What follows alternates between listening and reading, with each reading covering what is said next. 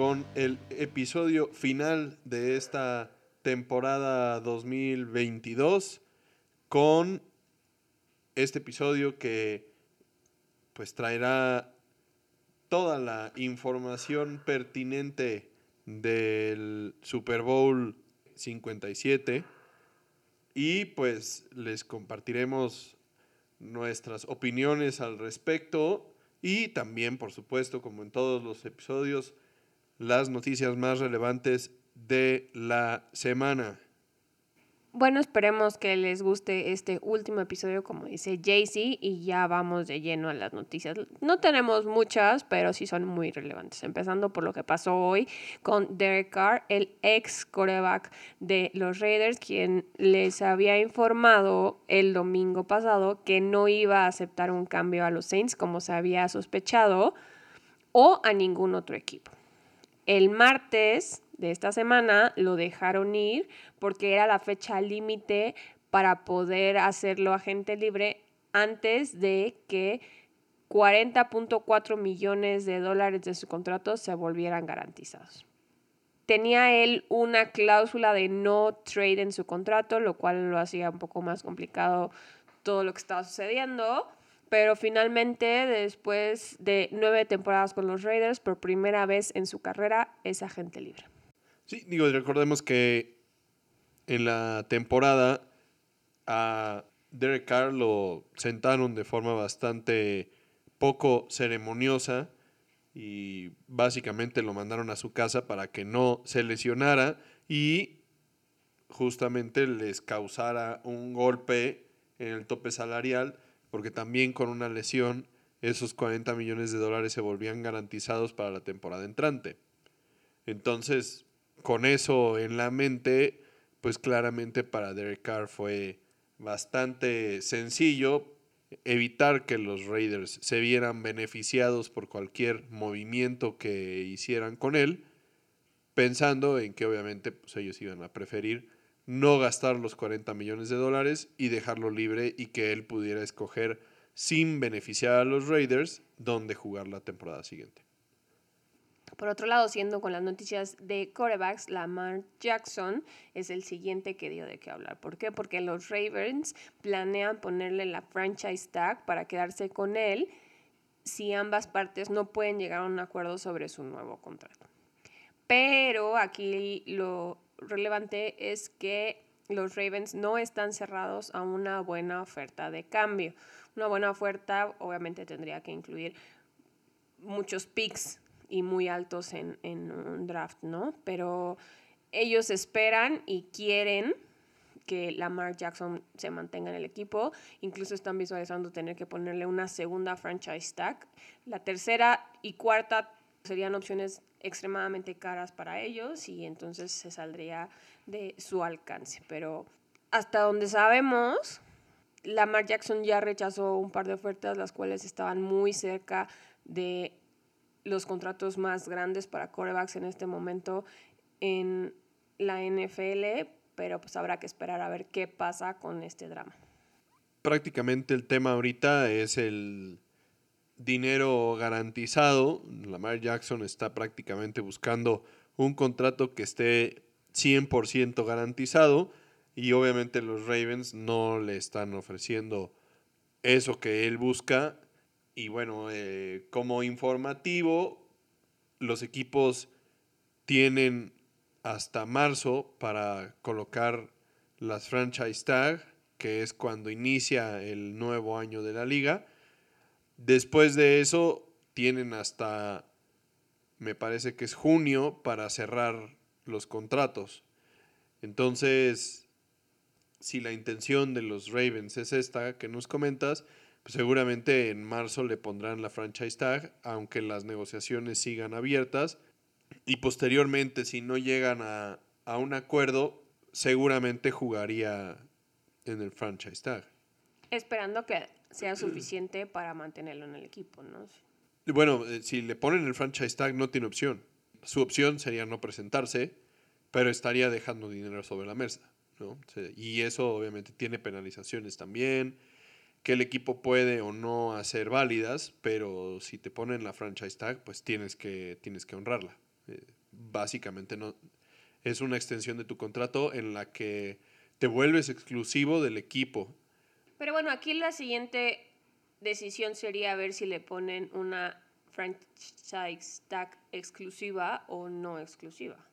Sería bastante extraño por parte de los Ravens que le pusieran una franchise tag no exclusiva porque prácticamente cualquier equipo podría ofrecerle y ese no es el pero si están abiertos a un trade. Sí, pero es que si, si, si no le pones la franchise tag exclusiva, él es un agente libre y tú, equipo dueño al momento de, del jugador, tienes una opción de igualar el contrato o no, pero él es agente libre. Pues si no... pues es que lo que se estaba diciendo es que podrían los Ravens optar por la opción de no exclusividad para que algún otro equipo lidiara con las negociaciones y ellos no tuvieran que estar lidiando con eso una vez que tienen otro equipo ya hizo el trabajo y le hace una oferta, pues ellos podrían igualarla o superarla por un poco más y ya quedarse con él. Pero entonces te arriesgas a que algún equipo sí le ofrezca un contrato 100% garantizado. Y entonces lo vas a perder. Porque no estás dispuesto, ¿no? Pero tú y entonces lo vas a perder y ni siquiera te van a dar nada a cambio. O sea, no habría la opción del trade. Pero tú crees que porque es una situación muy complicada esta de Lamar Jackson, porque ha tenido dos temporadas que no ha podido terminar por lesiones y muchos chismes, ¿no? O sea, dicen que porque no le pagaron no quiere jugar, obviamente los Ravens y él dicen que no es cierto, pero pues ha sido muy controvertido toda esta situación en estas últimas dos temporadas y por eso no le han dado un contrato, ¿no? Entonces, con esta off-season que va a estar plagada de corebacks veteranos que van a estar peleándose lugares que no son suficientes en este momento en la liga, ¿tú crees que habría algún equipo dispuesto a pagarle un contrato 100% garantizado después de lo que hemos visto a los Ravens batallar estas dos últimas temporadas con él? Que, que no es porque no tenga el talento, porque lo tiene y por eso sigue ahí, pero no ha dado los resultados que se esperaban de él. Y, y, a lo mejor en algún otro momento nadie hubiera dudado que hubiera sido esto, pero con esta situación que se ha vivido, las cosas se complican mucho para él. Esta era la temporada que él necesitaba demostrar que se merecía ese contrato 100% garantizado y no logró terminarla. Sí, yo estoy completamente de acuerdo con esto que comentas. O sea, para mí la situación de los Ravens es extremadamente complicada porque ellos van a poner muchísimo del dinero del tope salarial que tienen disponible en Lamar Jackson, independientemente de si el contrato es 100% garantizado o no 100% garantizado. O sea, mucho de ese tope salarial se va a ir en Lamar Jackson. Y lo que sin duda ha demostrado Lamar Jackson hasta este momento es que él solo no puede llevar a este equipo al siguiente nivel. Y si ahora en su contrato de novato no tuviste la capacidad de poner jugadores talentosos alrededor de él que le ayudaran para llegar a ese nivel, pues ahora menos con, con un contrato tan demandante, que seguramente es lo que va a suceder, ¿cómo vas a traer jugadores talentosos que le ayuden. ¿Qué es lo que va a pasar igual con los Cards, ¿no? Después de haberle pagado el dinero que le pagaron a Kyler Murray, que tampoco tiene la capacidad, o no ha demostrado que tiene la capacidad, como dices, de echarse el equipo al hombro. Detalle, El detalle con Kyler Murray es que sí tiene jugadores bastante talentosos a su alrededor, o sea, recordemos que... Ahora, pasando a la siguiente sección de las noticias, mezclando los temas, los cards también van a tener una situación complicada porque no solo tienen ese tope salarial que está muy limitado por lo que le pagaron a Kyler Murray, porque solo les deja 15 millones en este salary cap, que además, pues si consideramos el incremento que tuvo, pues es mucho más complicado, ¿no? Pero también tenemos la situación de que se quedaron sin general manager, se quedaron sin head coach, van a tener un nuevo general manager, van a tener un nuevo head coach y además se anunció el retiro de JJ Watt y AJ Green, dos de los jugadores más relevantes de este equipo, ¿no? Entonces, puede que sí, que sí en algún momento Kyler Murray haya tenido muchas armas, a diferencia de, de, Lamar Jackson, pero con la situación que están viviendo los Cardinals también es muy complicado que puedan retener a esas estrellas, ¿no? Entonces, es una situación muy similar, aunque los Cards están más en el hoyo porque ellos ya le pagaron a Kyler Murray. Y el detalle aquí, la diferencia, o sea, tú podrías decir, ok, si, tal vez si le ponemos jugadores más talentosos a Lamar, pueda hacer que tenga mejores resultados. Porque no, los ha, no ha tenido esos jugadores, ¿no? Pero al final de cuentas. Especulativo. Sí, pero al final de cuentas con Kyler Murray ni siquiera puedes decir eso. O sea, porque tiene a DeAndre Hopkins, que para muchos es el mejor receptor de la liga, y no ha podido dar los resultados, ¿no? Y AJ Green llegó al equipo todavía siendo un receptor relevante, tuvo un par de buenas temporadas y, tienen a James Conner, que es un gran corredor. Y llegó Zach que pues si bien ya está grande, no quiere decir que sea un jugador que ya esté gastado, digamos. Entonces, la verdad, la situación de los Cardenales, como dices, es muy, muy complicada porque ¿qué vas a hacer para que Kyler Murray crezca, no? Y hablando de, los temas de, de, cocheo, tal vez la, la decisión no haya sido la correcta, ¿no? Pero platicaremos de eso un poco más adelante. Vamos a platicar de eso de una vez, ya estamos en el tema, ¿no? La noticia con los Cards es que ya tienen un nuevo head coach y lo que a ti te preocupa es el enfoque que decidieron darle a, este, a esta posición, ¿no? Porque se anunció que contrataron al que fuera el coordinador defensivo de las Águilas, Jonathan Gannon, con un contrato por cinco años. Aquí son varias cosas que podrían tropezar a los Cards, ¿no? En primer lugar, porque necesitabas a alguien que desarrollara a Karen Murray y estás trayendo a un coach con un enfoque defensivo. Veremos qué tanto resultado les da esto, pero por otro lado también Gannon no tiene experiencia como head coach, ya ha estado en la NFL desde el 2007, ¿no? Entonces, va a ser una prueba muy dura para Gannon. Y no digo que no lo pueda lograr porque las Águilas se vieron súper bien esta temporada, tanto a la defensiva como a la ofensiva. Pero tal vez, como dices, no era exactamente lo que los Cards necesitaban, ¿no? Justamente, o sea, recordemos que cuando llegó Cliff Kingsbury, el tema era justamente este enfoque ofensivo, la versatilidad que tenía él de, del colegial y nada de eso sucedió en la NFL. Y entonces ahora, como bien dices, con Jonathan Gannon, pues la clave va a ser a quién va a traer de coordinador ofensivo, porque será el encargado de esto que ya habíamos comentado en algún episodio anterior, quién va a ser el encargado pues ya no del desarrollo de Kyler Murray, sino de afinarlo, de... Y no solo eso, o sea, también lo que habíamos mencionado es que no lo, sea quien sea ese coordinador ofensivo, no va a tener disponible a Kyler Murray por lo menos la primera parte de la temporada quizá hasta la primera mitad de la temporada, ¿no? Entonces eso le suma un nivel de de complejidad, de complejidad un reto todavía más. Porque no solo es qué vas a hacer con Kyler Murray, sino ¿Qué vas a hacer sin él? Exactamente. Y como no tienen espacio en el salary cap, pues también los meten en un problema. No necesariamente están en una posición tan privilegiada en el draft como para decir, bueno, pues a ver si contratamos, conseguimos a uno de los prospectos de Coreba que van a salir.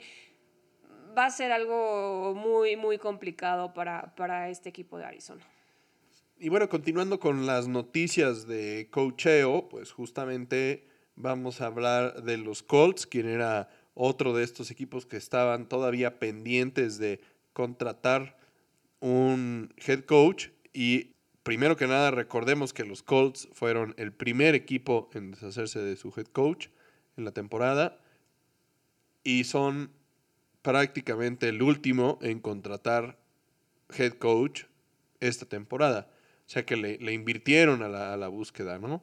Y el ganador fue ni más ni menos que Shane Steichen, el coordinador ofensivo de las Águilas de Filadelfia. Casualmente, los dos coordinadores del equipo que perdió el Super Bowl, los dos se van a ir del equipo. Y los dos coordinadores del equipo que ganó el Super Bowl se van a mantener en el equipo porque pues ya no hay vacantes de head coach. Y a pesar de que por ahí sonaba el nombre de Eric Bienemy para ser coordinador ofensivo de algún otro equipo, parece que se va a mantener en Kansas City, pero regresando a Steichen y los Colts, es una contratación bastante interesante pensando en que los Colts no tienen coreback ¿no? en este momento. Entonces va a ser parte de los retos que, que tenga tanto el gerente general como Shane Steichen, pues Pero Steichen trae una carta de recomendación muy grande y muy buena que es que antes de llegar a Filadelfia fue el encargado de la temporada rookie de Justin Herbert y sabemos cómo le fue a Justin Herbert en su temporada rookie, ¿no? O sea, fue algo que no esperábamos, algo muy impresionante de ver y que ha seguido eh, desarrollando, pero si él puede conseguir a alguien en este draft, si no es que algún veterano que anda por ahí flotando, y puede hacer lo que hizo con Justin Herbert, que nadie nos esperábamos, porque pues no era el, el mero mero de su draft, o sea, sí era bueno, pero no era el número uno, pues puede que los Colts hayan ganado la lotería. Definitivamente creo que en, en esta NFL la contratación de Steichen tiene un poco más de sentido que la contratación de Gannon, pero bueno, lo veremos próximamente. Creo yo que, que los Colts tienen bastante trabajo que hacer en el desarrollo y construcción de su equipo y por otro lado los Cardenales no tanto, ¿no? O sea, creo que los Cardenales están mejor armados que los Colts y por lo tanto, entonces también, pues, la presión para Jonathan Gannon será un poco más alta, a pesar de lo que ya comentábamos de la lesión de, de Kyler Murray.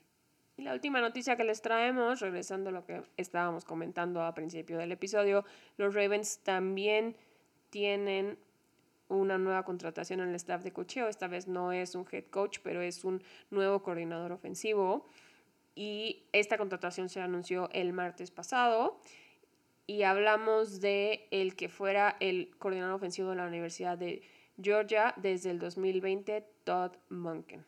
Y la Universidad de Georgia, el equipo bicampeón de la NCAA, pues obviamente tiene su currículum en los Bulldogs.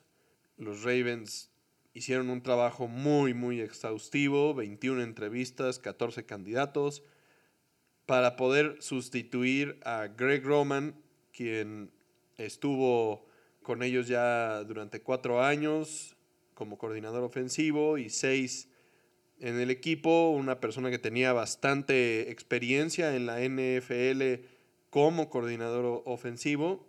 Y bueno, la verdad es que la posición de coordinador ofensivo en los Ravens ha sido eh, la papa caliente en toda esta etapa de John Harbaugh, porque realmente no han podido mantener un coordinador ofensivo de forma estable durante toda su, estancia.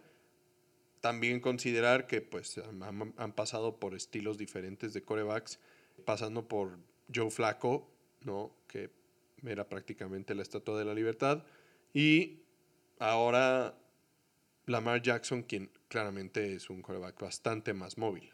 Y bueno, no nos vamos a adelantar ni atrever a dar algún pronóstico sobre esta contratación porque como ya hemos mencionado varias veces que luego estas contrataciones de colegial no funcionan también en la NFL, pero esto es porque Todd Monken ya fue coordinador ofensivo dos veces en la NFL, una vez con Tampa Bay de 2016 a 2018 y en 2019 con Cleveland, ¿no? Entonces, pues tiene estas dos ventajas, tiene esta diferente visión que traen los coaches de colegial, pero también ya sabe cómo funciona la NFL, ¿no? Entonces, podría ser una contratación que les venga bien a los Ravens y podría ser alguien que les pueda ayudar con la situación de Lamar Jackson, ¿no? Veremos cómo les resulta eh, esta apuesta a Baltimore. Y bueno, ahora pasaremos a la selección de los premios de la temporada 2022, los llamados NFL Honors que se entregaron en esta ceremonia el jueves previo al Super Bowl. Vamos a empezar con obviamente el MVP, que se lo llevó Patrick Mahomes de los Chiefs. El coach del año fue Brian Dable y el jugador comeback del año fue justamente Gino Smith de los Seahawks. Bastante bien merecido porque la verdad es que nadie esperaba nada de los Seahawks porque habían... Ni de Gino Smith. Porque habían dejado ir a Russell Wilson a los Broncos y finalmente Gino Smith y los Seahawks tuvieron una mucho mejor temporada de lo que esperábamos y de lo que esperaban los Broncos con Russell Wilson. Tenemos también el jugador ofensivo del año en Justin Jefferson, wide receiver de los Vikings, y el jugador defensivo del año, Nick Bosa, de los 49ers. Y bueno, en, un. En algo que seguramente no había sucedido nunca, eh, los Jets son merecedores de dos de los premios de este año y son nada más y nada menos que dos jugadores que en cada entrenamiento se enfrentan y están compitiendo frente a frente. El jugador novato ofensivo del año se lo llevó Garrett Wilson. Recordemos que este receptor de los Jets fue básicamente el que generó la revolución en el equipo y el subsecuente cambio de coreback. Y su contraparte, el jugador novato defensivo del año, fue Ahmad Sods Garner, quien realmente tuvo una temporada increíble para ser un profundo. Creo que fue el profundo con más eh, pases defendidos en toda la temporada y eso habla muy, muy bien de Sos Garner, ¿no? Algo también buenísimo para los Jets, ¿no? Considerando que son dos jugadores novatos que se llevan premios. ¿Se hace cuánto que no hablábamos de los Jets así, no? No, y además Garrett Wilson está ahí también por cuestiones del destino, porque también recordemos que a principio de la temporada Breeze Hall estaba teniendo una súper, súper temporada y probablemente hubiera sido un súper candidato también para Offensive Rookie of the Year si no se hubiera lastimado. Entonces, los Jets están muy, muy bien parados si pueden mantener el ritmo que traen estos rookies. Por otro lado, el último premio que se entregó en esa ceremonia fue el Walter Payton Man of the Year, que sabemos que se da a los, al jugador que nomina cada equipo y después se hace una votación general entre esos nominados por las labores que tienen en las sociedades donde se desenvuelven y donde, donde trabajan, ¿no? Y en este año se lo llevó el coreback de los Cowboys, Dak Prescott, que por su mala suerte va a ser el único premio que se va a llevar esta temporada y probablemente en, la que sigue, en las que sigue y las que sigue y las que sigue. Y bueno, como parte de esta ceremonia de los NFL Honors, también se dio a conocer la clase de 2023 para el Salón de la Fama. Hay varios jugadores de mi infancia y después de mi adolescencia que están este, involucrados en esta clase. Ronday Barber, el hermano gemelo de Tiki, quien fuera corner de los Bucaneros de Tampa Bay cuando fueron campeones del Super Bowl. Está también Darrell Reeves, ni más ni menos que el Reeves Island, hablando de los Jets, quien para algunos es el mejor jugador en esta posición de la historia, yo creo para mí después de Dion Sanders. Joe Thomas, el tackle izquierdo histórico de los Cafés de Cleveland, lo único bueno que han tenido los Cafés de Cleveland en la última quincena de años. Y luego Zach Thomas, quien fuera un excelente linebacker de los Delfines de Miami, quien terminara su carrera ya de forma bastante simbólica en los Vaqueros de Dallas, pero durante muchos años él en la defensiva de los Delfines de Miami fue francamente una fuerza imparable junto con Jason Taylor, quien también está ya en el Salón de la Fama. Gran, gran, gran jugador que, que se merece este reconocimiento a pesar de que los equipos de los Delfines de Miami en los que estuvo pues no nunca fueron relevantes porque jugó durante esa época extraña en los Delfines después de Dan Marino y, y realmente no tenían un coreback que pudiera llevarlos a la tierra prometida. Y bueno, el, el, el último jugador reciente que está siendo reconocido y galardonado como parte del Salón de la Fama es Damarcus Ware, otro jugador de los Vaqueros que entra al Salón de la Fama. Él obviamente también tuvo su tiempo en los Broncos de Denver, con quienes ganó el Super Bowl 50 de la mano de Peyton Manning. Pero bueno, para mí siempre será un vaquero de Dallas. Bueno, para ti y para todos, porque a fin de cuentas firmó un contrato de un día con los vaqueros para poderse retirar como cowboy. Bueno, pero él puede decidir con qué equipo entra al Salón de la Fama, ¿no? O sea, Bueno, pero si ya firmaste un contrato de un día para retirarte como cowboy, porque quieres terminar tu carrera como cowboy, vas a querer estar en el Salón de la Fama como cowboy. bueno, sí, no se equivocó. Ne. Por otro lado, tenemos también a Don Coryell, que entra al Salón de la Fama por su trabajo como coach. Tenemos a Chuck Howley, también un jugador de los Vaqueros, un linebacker, que como dato curioso es el único jugador de un equipo perdedor del Super Bowl en ganar el MVP. Ese es un gran dato, ¿eh? De- definitivamente después de, de este Super Bowl eh, ha habido bastante conversación de si era posible que Jalen Hurts fuera el MVP del partido. Y bueno, pues, obviamente todo el mundo lo descartó casi que automáticamente. Y, y esto que mencionas, pues es bastante interesante, ¿no? Yo, yo no sabía que, que había un jugador del equipo perdedor en haber sido nombrado como el jugador más valioso del Super Bowl. Júntate conmigo, aprendes muchas cosas. Tenemos a los dos últimos participantes de esta nueva clase del Salón de la Fama en Joe Klecko, que también casualmente es un exjugador de los Jets y que fue además miembro del famoso New York Sack Exchange, porque era liniero defensivo. Y tenemos a Ken Riley, corner de los Bengals. Definitivamente esta es una clase bastante interesante. Tenemos a Don Coryell, quien fuera el creador prácticamente de la ofensiva abierta en la época de Dan Fouts con los Chargers de San Diego.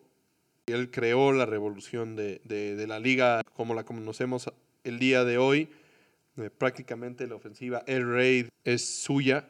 Ron de Barber, otro jugador que tenía mucho tiempo de- de estar pues, seleccionado, de ser finalista, semifinalista. Finalmente se le da el reconocimiento. Igualmente Zach Thomas, muchos años de haber estado en las ballots para el Salón de la Fama. Eh, y bueno, qué decir obviamente de Chuck Howley, de Joe Klecko y de Ken Riley, quienes son los miembros que están entrando como seniors, pues bueno, seguramente sus carreras tuvieron todos los méritos y, pues simplemente no habían sido elegidos, ¿no? Y bueno, es parte de lo bonito del, Salón de la Fama de la NFL que se le va dando a, jugadores del pasado que tal vez no fueron galardonados en su momento y a coaches o a personas distinguidas que han contribuido con el deporte para ser parte del Salón de la Fama. Y bueno, ya vamos a pasar a lo que nos compete, el análisis del Super Bowl 57 de la temporada 2022. Bueno, pues en el episodio de la semana antepasada, el episodio anterior, eh, habíamos dado algunas claves para el partido y hubieron un par de ellas que fueron justamente importantes en el Super Bowl habíamos comentado que, para, los Chiefs era importante eh, detener el juego por tierra de las Águilas de Filadelfia y lo lograron hacer. Filadelfia tuvo muchísimas más yardas por aire que por tierra. Tuvieron únicamente 115. Lograron neutralizar a los corredores de Filadelfia. Ni Miles Sanders ni Bart Scott fueron realmente factores en el partido, pero Jalen Hurts sí fue factor. De hecho, tuvo varios touchdowns por tierra. Fue imposible detener eh, las corebacks Knicks, todas las que jugaron, todas las convirtieron. Y también tuvo mucho movimiento Jalen Hurts, pero aún así, lo que fue la clave de, de los partidos de playoffs en particular contra los Gigantes y contra San Francisco. Fue el juego por tierra y en este caso lograron frenarlo un poco los Chiefs, obligándolos a pasar un poco más. Otra de las claves que habíamos comentado hace dos semanas era el desempeño de la defensiva de Filadelfia, quien tenía que ponerle muchísima presión a Mahomes, sobre todo considerando que venía a este partido con la lesión de tobillo alto que ya habíamos comentado y que todo mundo tenía en mente. Lo que pasó en esta ocasión es que pues no fue así y la defensiva de las Águilas no pudo detener a Mahomes. De hecho, ambas defensivas llegaban a este partido ranqueadas muy bien en sacks y fue un juego prácticamente sin sacks. Los únicos dos que hubo fue por parte de los Chiefs. Las Águilas no lograron capturar a Mahomes en ninguna ocasión, aun cuando volvió a verse con molestias y con dolor después de algún par de, jugadas y carreras y tacleos y no lo supieron aprovechar.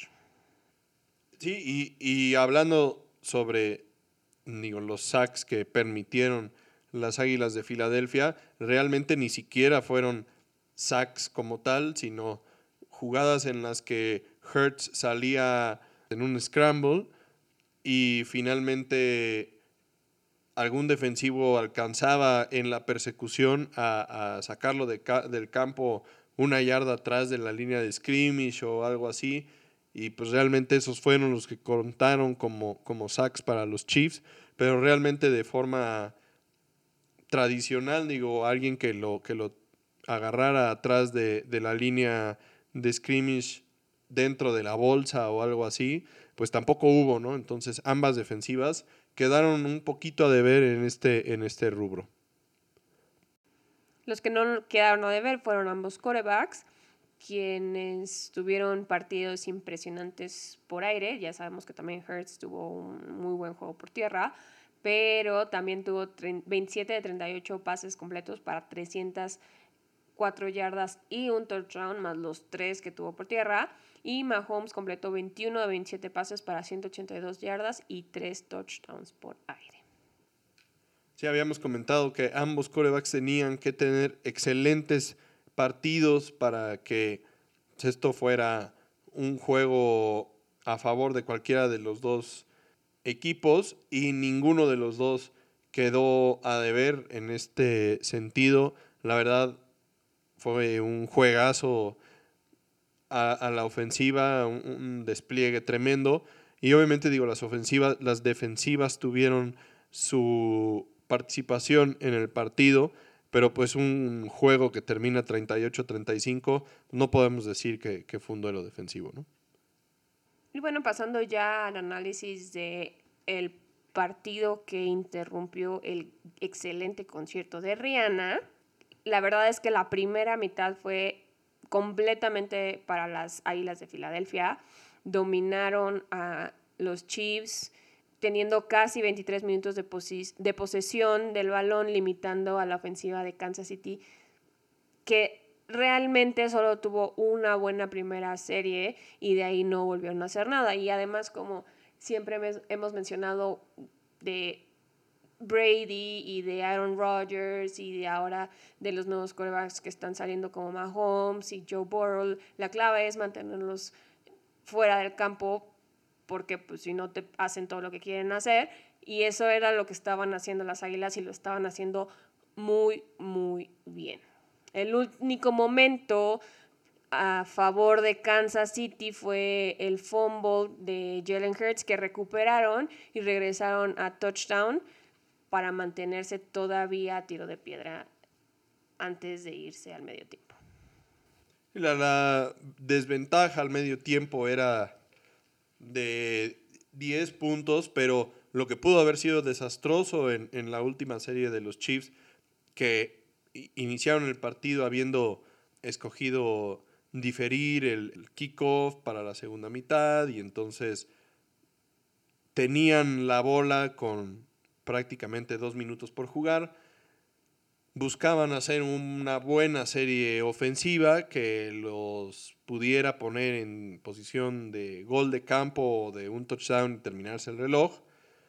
Pero eso fue un desastre, perdieron bastantes yardas y además de todo, en uno de los scrambles que tuvo Mahomes, pues también al momento del tacleo, como ya habías mencionado, le dieron un golpe en el tobillo y se vio salir visiblemente adolorido, muy complicado y la verdad parecía que el partido podía irse por la tubería y, que la segunda mitad, si de por sí habíamos visto que las Águilas de Filadelfia habían dominado completamente las acciones en la primera mitad, pues parecía que, que continuaría ese dominio y sin Patrick Mahomes, pues seguramente las esperanzas de Kansas City desaparecerían completamente. ¿no? Pero no fue así y en la segunda mitad fue una historia completamente diferente. De hecho, fue como si viéramos dos partidos diferentes. La ofensiva de los Chiefs hizo lo que no pensamos que pudieran hacer, estableciendo un juego por tierra 100% dominante, también ayudados por la línea ofensiva que consiguió abrir huecos y proteger a Mahomes, que se fue, como ya habías mencionado, sin ser capturado una sola vez por la defensiva número uno de esta temporada, ¿no? Las 158 yardas por tierra, de las cuales 76 fueron de Isaiah Pacheco y 44 de Patrick Mahomes, entre otros números y otros jugadores fueron la clave para poner el juego a favor de los Chiefs. Y complementando esto que estás diciendo, justamente esta fue la clave para que los jefes se pudieran volver a meter en el partido, porque el juego por tierra cambió esta balanza de la posesión del balón y entonces le dio más tiempo la bola a Mahomes y menos tiempo la bola a Jalen Hurts dándole oportunidad a la defensiva de Kansas de recuperarse y de hacer un par de buenas jugadas con las que pudieron irse acercando en el marcador y finalmente empatar, o más bien irse arriba en el marcador por ocho puntos, que rápidamente al estilo Águilas de Filadelfia fue borrada esa diferencia cuando volvieron a anotar las Águilas de Filadelfia y convirtieron la conversión de dos puntos para empatar el juego nuevamente 35 a 35. La verdad, fue muy dinámica en la segunda mitad. La defensiva de Kansas City logró frenar a la ofensiva de Filadelfia lo suficiente para tener una oportunidad en el partido. Sí, la situación aquí es que después de conseguir la conversión de dos puntos y empatar el partido, le dejaron un poco más de cinco minutos en el reloj a Patrick Mahomes, lo cual es muchísimo tiempo. Y pues hizo lo que tenía que hacer, armando una gran ofensiva que consumió cuatro de esos minutos. Y pues a fin de cuentas lo único que tenían que hacer era ponerse en posición de gol de campo para irse arriba. Y justo cuando parecía que las Águilas ya habían logrado detenerlos, habían tenido una super serie defensiva y ya tenían a los Chiefs en tercero y largo. Aunque ya en posición o en terreno de gol de campo, ¿no? Pero bueno, ya habían hecho el esfuerzo, ya, ya los habían parado. James Bradbury de las Águilas de Filadelfia comete un castigo costosísimo que le dio a, los Chiefs un primero y diez y nueva vida, dándoles también la oportunidad de terminarse el reloj completamente. Terminarse el tiempo antes de patear el gol de campo que los pondría arriba 38 a 35, dejándole solo 4 segundos a las Águilas de Filadelfia y a Jalen Hurts para intentar un Hail Mary porque no tenían otra cosa que hacer, lo cual finalmente pues no resultó. La verdad ha sido bastante criticado esta parte del final del partido. Hay que quedarse con los hechos y, y los comentarios de los jugadores. James Bradbury salió a decir públicamente que él había agarrado al jugador y le había jalado el, jersey esperando que el árbitro no lo viera y no lo marcara. Desafortunadamente, pues lo vio y lo marcó. Y bueno, hasta ahí, ¿no? Hubiera sido tremendamente interesante y emocionante ver a las Águilas de Filadelfia y a Jalen Hurts tener una última oportunidad con prácticamente un minuto por jugar de hacer nuevamente una, una, serie ofensiva en la que pudieran haber empatado o hasta ganado el partido y que, que este juego que ya había sido extremadamente emocionante pues se fuera a tiempo extra, pero no fue el caso. Digo, el, el, castigo se marcó y se marcó correctamente, fue justo y definitivamente pues nos privó a nosotros los fans de tener fútbol gratis en el Super Bowl. Algunas otras notas del partido. Travis Kelsey sigue siendo un monstruo, fue el líder receptor de los Chiefs. Tuvo 81 yardas, no fueron muchas, tampoco Mahomes tuvo muchas, pero sí tuvo un touchdown. Pero estuvo libre siempre que lo necesitó, siempre que tenían que haber, que tenían que buscar un tercero y largo o un tercero y media distancia. Si el balón iba casi al suelo, lo prácticamente desenterró para que fuera paz y completo y todo. La verdad es que fue un, un gran juego también de Travis Kelsey. Por su parte, AJ Brown y Devonta Smith son una dupla difícil de detener, igual que Kelsey, acumulando 196 yardas de las 304 que tuvo Jalen Hurts. Un par de receptores que definitivamente y para tu mala suerte aterrorizarán a la liga durante muchos, muchos años. Y, fue bastante interesante ver la culminación de la historia de AJ Brown. Recordemos que él fue cambiado en el draft de Tennessee a las Águilas de Filadelfia en la primera ronda. Fue uno de los movimientos más interesantes del draft. Hablamos bastante de, de ello del impacto que podría o no te podría tener AJ Brown con las Águilas de Filadelfia y, también por otro lado la consecuencia con los Titanes y me parece que pues el resultado ha sido clarísimo, ¿no? En este primer año AJ Brown prácticamente pudo haber sido campeón del Super Bowl y los Titanes todavía tienen mucho trabajo que hacer para que Burks, que fue el muchacho al que draftearon con esa selección, pues se convierta en lo que es AJ Brown en este momento. Por último, la verdad es que los ajustes que hicieron los coaches ofensivos de los Chiefs en la segunda mitad cambiaron completamente el ritmo del partido y marcaron la diferencia entre lo que pasó en la primera mitad y lo que terminó siendo la segunda mitad, ¿no? Lograron ver lo que estaba pasando con la cobertura de Filadelfia, que estaban cambiando de lado a lado del campo cuando ponían a sus receptores en movimiento y lograron ajustar acorde a lo que estaba pasando y les dio el resultado esperado. Básicamente, cuando, cuando la ofensiva de los Chiefs, que igual que la ofensiva de las Águilas de Filadelfia, usan muchísimo movimiento para poner a, jugadores de un lado del campo al otro y cuando los otros equipos están usando cobertura personal, pues eso pone al defensivo en una desventaja de tener que corretear al, al jugador ofensivo de un lado al otro del campo, teniendo que esquivar a sus compañeros y demás.